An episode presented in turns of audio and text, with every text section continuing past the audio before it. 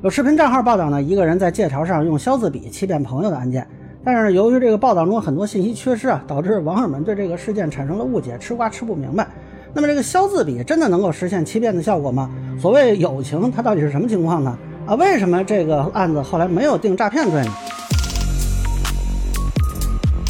大家好，我是关注新闻和法律的老梁啊。就最近这个各种视频账号的内容之粗糙啊，那么这个案子可以说是啊其中的最粗糙的一个啊，就是剪视频发的，结果这个视频也没说清楚信源是哪儿，也没把案子讲清楚，就打着民事官司突然冒出一个检察官来啊，也不知道怎么回事儿。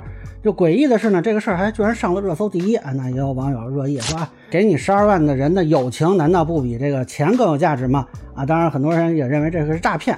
呃，那么事实上呢，这个肖子比案其实并没有被认定为诈骗，而是认定的虚假诉讼罪。我查了一下这件事儿呢，是发生在湖北的房县。房县当地官方媒体曾经报道过两次啊，林某因为资金周转不开，就找这个朋友雷某借了十二万，当时写了个借条，结果后来这个雷某呢多次催讨无果，就以妻子名义到法院去把这个林某也给起诉了。那这个诉讼呢，当时是以调解收场，林某同意在月底前还钱。呃，这之前呢，可能俩人还算是朋友啊。其实到这儿呢，你想都见了官非了嘛，所以也就谈不上什么友情了。那么这个林某呢，就找这个雷某啊，说我的父亲啊，愿意帮忙还钱，但是呢，不愿意还利息。就咱这个借条上说有利息，那就劝说这个雷某呢，再写一个借条啊，咱们上面不写有利息。那么雷某一想呢，好歹能拿回款了，对吧？那就同意了。然后这个林某就用消字笔当着他面写了个借条，就把雷某手里的这个借条给换回来了。完事儿呢，那换回去那借条上的字就没了。这个雷某呢找林某要钱啊，林某也不还。最孙子的是啊，这事儿不是有一个法院的调解裁定吗？林某还跑去法院申请再审了，就这意思，想推翻之前的这个调解结果。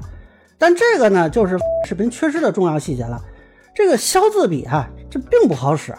这个雷某就直接报警了，然后警方就鉴定那张字条，那上面颜色它确实没了，但你痕迹还在呀，哎，就把这一鉴定呢，好，这个就认定是林某的笔迹，而且上头有什么也都能清楚的能知道，那么等于呢完全没有任何效果，这个林某当时就被拘留了。所以呢，网友不要看说视频报道说以为这办法有什么用，基本上没用啊，这也就是为什么后来检察官出场了，因为这事儿就变成一个刑事案子了。那么检察官后来呃认为呢，说这个林某啊他是伪造证据使对方陷入错误认识，但是呢，由于这个雷某其实没有放弃和丧失债权，所以呢还认为不符合诈骗罪。那跟公安机关沟通之后，是按照虚假诉讼罪去侦查取证。当然这里就要说明一下，他这个情况比较特殊在于呢，双方是在诉讼过程中啊，你要平时这么干啊，呃很大概率就认定是诈骗罪的。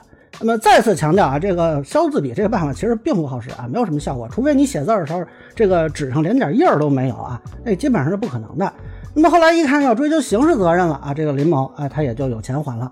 那么后来呢，就是说这俩人关系还行吧，这个雷某就同意出具了谅解书，再加上这个林某他认罪悔罪，那么后来呢，这个检察院是做的叫相对不起诉。那咱说句实在的，本来他要是就扛死了不还啊，还得走强制执行，还得折腾啊，时间可能还挺长。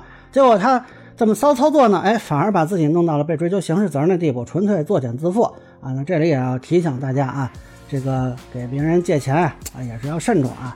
有些呢虽然是朋友，但是借完钱还是不是朋友啊，就难说了。